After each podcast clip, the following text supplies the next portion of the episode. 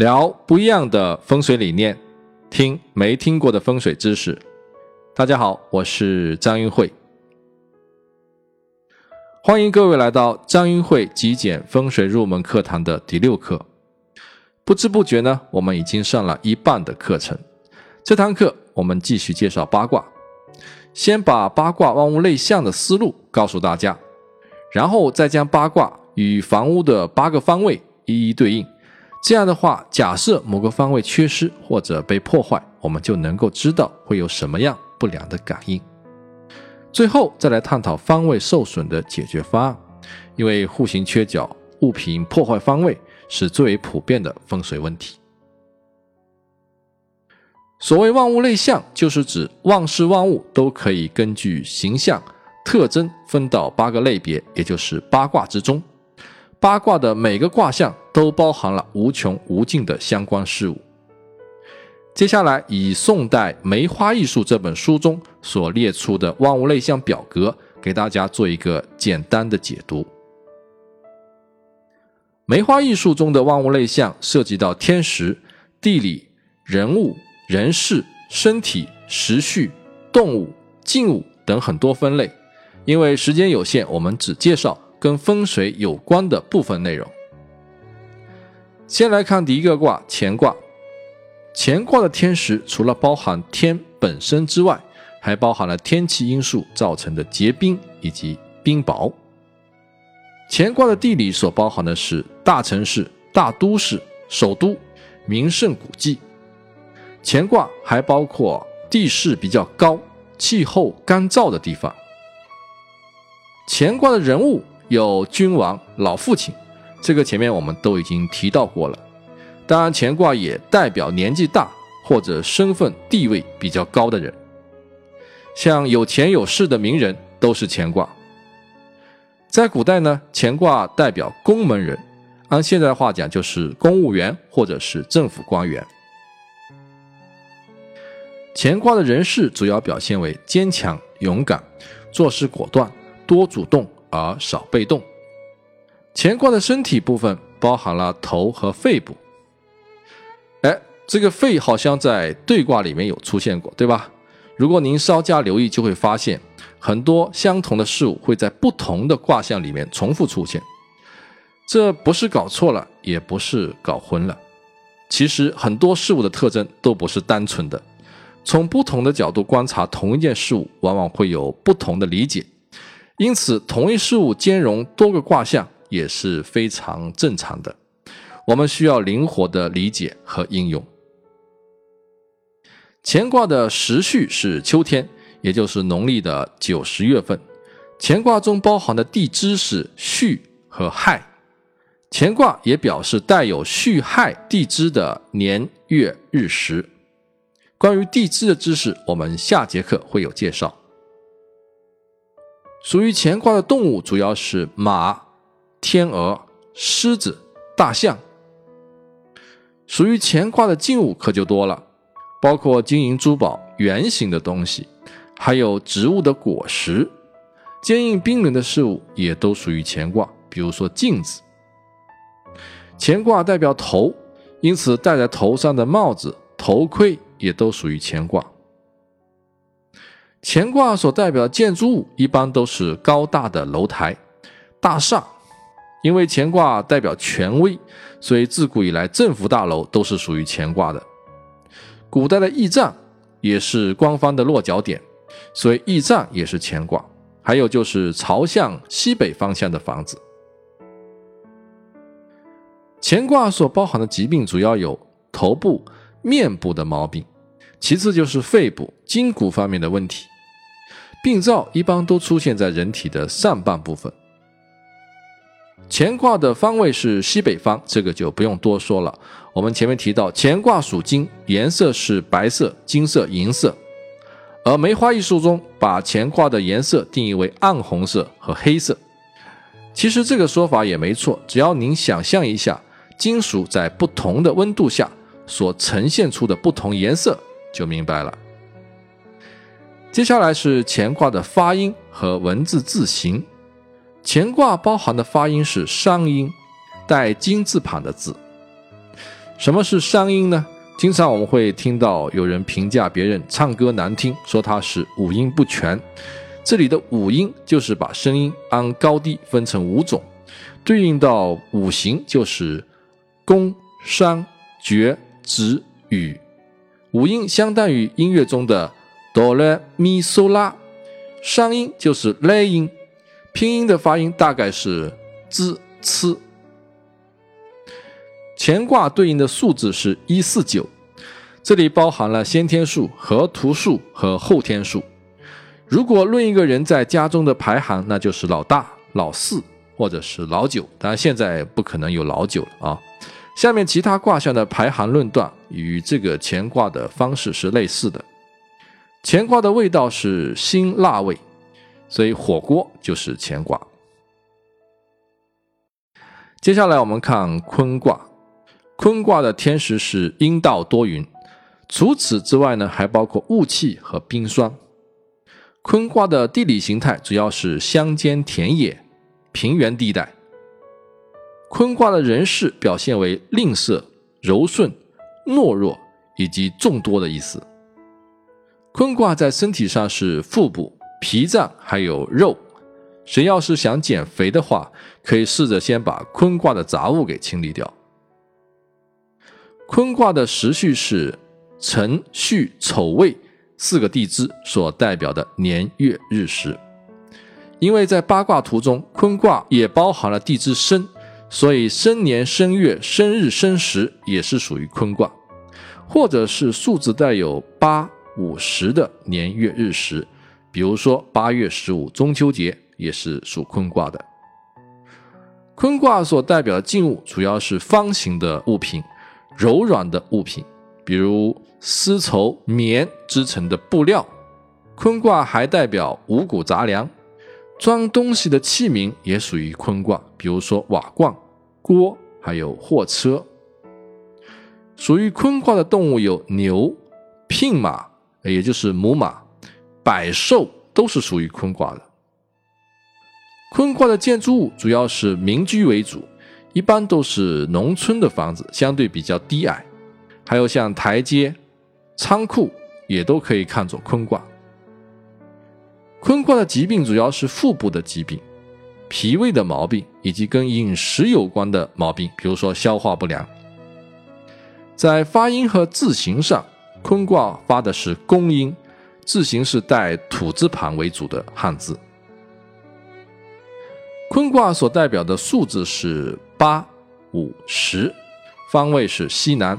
坤卦带有甜味，颜色主要是黄色和黑色。好，再看下一个卦象是震卦。震卦的天时是打雷，也包括地震。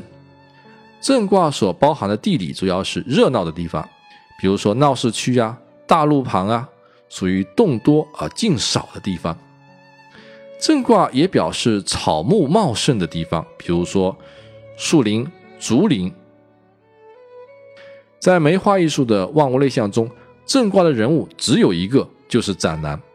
我在这里给大家再补充一些：震卦有生气，所以震卦代表年轻人；震卦有行动力和执行力，像警察、军人也可以归到震卦。另外，震卦多动，像运动员、驾驶员都可以归入震卦。如果各位以后碰到类似的情况，也可以像这样举一反三。根据八卦的基本属性，寻找事物的共同点，延伸出更多的类象来。观察、归纳和想象是学习易经和风水一个非常重要的能力。易经和风水的学习不可能采取填鸭式的教育方式，因为这个世界上那么多东西，我们不可能一一穷举，然后一个一个的再告诉您。所以您一定要学会自己去观察、去发现和总结身边事物的类象。事实上，伏羲氏不是发明八卦，而是发现八卦。所以，八卦类象的学习重在理解，而不在于死记。我在这里给大家分析每个八卦的类象，无非是想帮助各位建立起对每一个卦象的整体印象。八卦系统是一个开放的系统，只有在理解八卦基本象征的基础上，才能够延伸出更多相关的其他类象。所以有了这样的思路，即使是刚出现的新事物，我们也能够轻松的把它归类到不同的八卦之中。我们再来看正卦的人事，正卦可以表示新事物的启动，也表示吵闹、发怒或者是虚惊一场。正卦在时序上是春天的二月，也包括卯年卯月。卯日、卯时，或者刚好数字是四、三、八的月份或日子。正卦所代表的物品主要是植物花草，特别是高大一点的植物，还包括能够发出声音的东西，比如说乐器，以广乐为主。属于正卦的动物基本上都是长条形的，像龙、蛇，还有各种各样的虫类。正卦所对应的建筑物是朝向东方的，建造在丛林之中的阁楼。如果正卦受到破坏，对应到人一般都会有腿脚的毛病，或者是肝的毛病，有时还会受到惊吓。正卦的发音是厥音，偏旁是带木字旁的。正卦的数字是四八三，方位是正东方。味道带有酸味，颜色是青绿色为主。最后，我们再来讲一个巽卦。巽卦的天时是风，比如台风、飓风等各种风。巽卦在地理上是指草木长得特别漂亮、茂盛的地方，比如像花园、草原、菜园，都是属于巽卦的。巽卦的人物除了长女之外，还有秀士。按现在的话讲，秀士就是德才兼备的人。巽卦也代表遁入山门、修道修仙之人。风水师也属于巽卦。巽卦人的头发都比较少，所以你看风水师的头发一般都不太富裕。巽卦还代表寡妇。巽卦的人事正面的表现为柔顺，负面的表现为犹豫不决，所以巽卦也包括了鼓舞人心、打气的意思。同样的道理，巽卦还表现为进退两难的尴尬。巽卦也象征商业，而且还是利市三倍，利润相当高。因此，巽卦也可以看作是一个小财位。人体上的巽卦主要有大腿、上臂，还有跟风或气有关的疾病。巽卦刚好是春夏之交，数字带三五八的年月日时。或者地支带辰巳的年月日时，梅花易数的巽卦静物类象中，第一个是木香。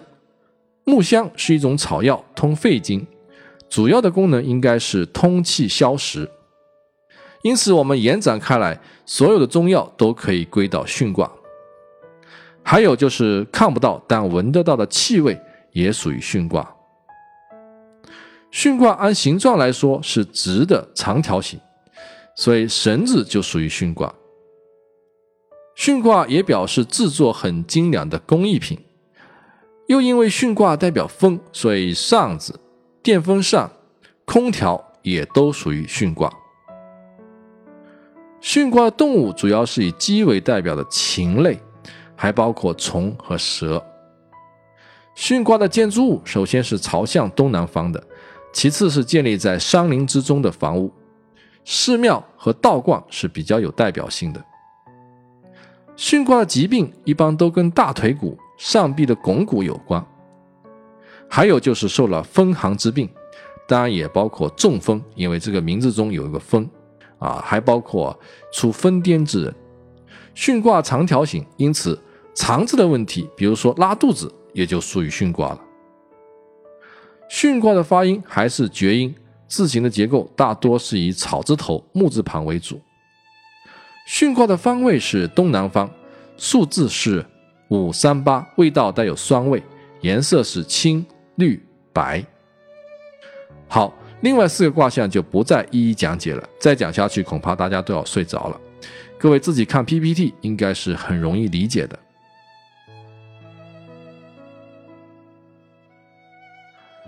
学好八卦的万物类象，不仅对风水的判断与调整有用，而且呢，对学习易经占卜以及其他的术数都很有帮助，值得我们好好的研究。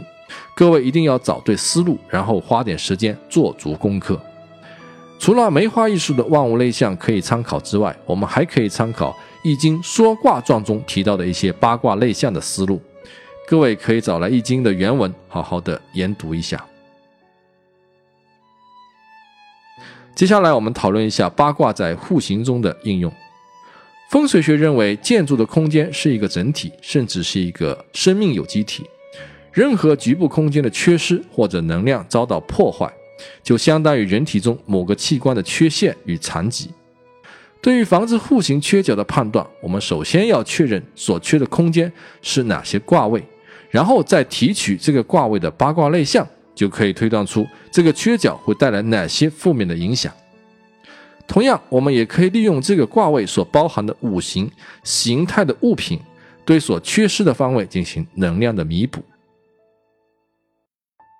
这里顺带介绍一下缺角的定义，请看画面，这是一个方形的户型，我们在长和宽的一半位置各画一条虚线。假设户型所缺的区域的边线都不超过这两条虚线，那么这个户型就属于缺角，一般以凶论。如果所缺的区域的两边都超过这两条虚线，比如像 L 型的户型，那么就不能算缺角，而是属于异形的户型。还有一种情况就是所缺区域的边缘一边超过一半的分界线，另外一边呢没有超过一半的分界线，这也不能算缺角，而是算另一边的凸角。只要凸出来的这块形状不是太丑陋，一般都以吉论。乾卦是八卦的第一卦，也是最为重要的卦象，所以乾卦西北方最好不要缺失。西北方还要避免出现火五行和水五行的物品。与五行有关的物品，前面我们已经介绍过，比如像电视机、厨房就是火五行，鱼缸、卫生间就是水五行。如果乾卦受到伤害，根据八卦类象内容。对应到身体上比较容易出现头部的疾病，甚至是精神疾病，还包括冠心病、高血压等。在社会上表现为会损失钱财、失去权利。首当其冲的是家中的老父亲，其次就是家中的男主人。年纪越大，影响也越大。乾卦受损，那么乾卦所对应的人物不但身体较差，甚至在家中也没有什么地位。方位缺失的面积越大。或者出现属火、属水的事物的能量越大，对人的影响也就越严重。那么这些不好的事情特别容易发生在属狗和属猪的年份。对于空间中不利因素的化解，我在张云慧说风水的节目中介绍过六种方式。第一种最为彻底的方式就是把不利的物品移走。但是有些物品是无法移走的，比如西北方是厨房，就只能采取第二种化的方式。五行的问题就用五行来解决，在第四课中提到过五行化解的思路。土可以化解火的力量，也可以帮助金。我们可以把西北方的厨房搞成黄色、咖啡色，或者放置土五行的物品，比如黄颜色的方形地垫、陶瓷做的牛的工艺品等等。它都可以起到一定的趋吉避凶的作用。化解是一种艺术，放的物品一定要让空间关系协调。各位不要拘泥于我前面所举例的物品，化解用的物品并不是固定不变的，而是要根据不同的空间风格，找出不同的化解物品来。第三种方法是弥补卦位所缺失的相关能量，根据乾卦的类象，大象。天鹅、圆球等物品都可以增强乾卦的能量，弥补方位缺角所带来的不足。因为八卦内象无穷无尽，所以化解的时候，我们可以利用的物品也是无穷无尽的。我们再来看对卦的方位受损会有什么问题？根据内象，我们知道会引起口腔、喉咙、肺的毛病，比如说牙疼、哮喘等。最容易受到影响的就是家中最小的女儿。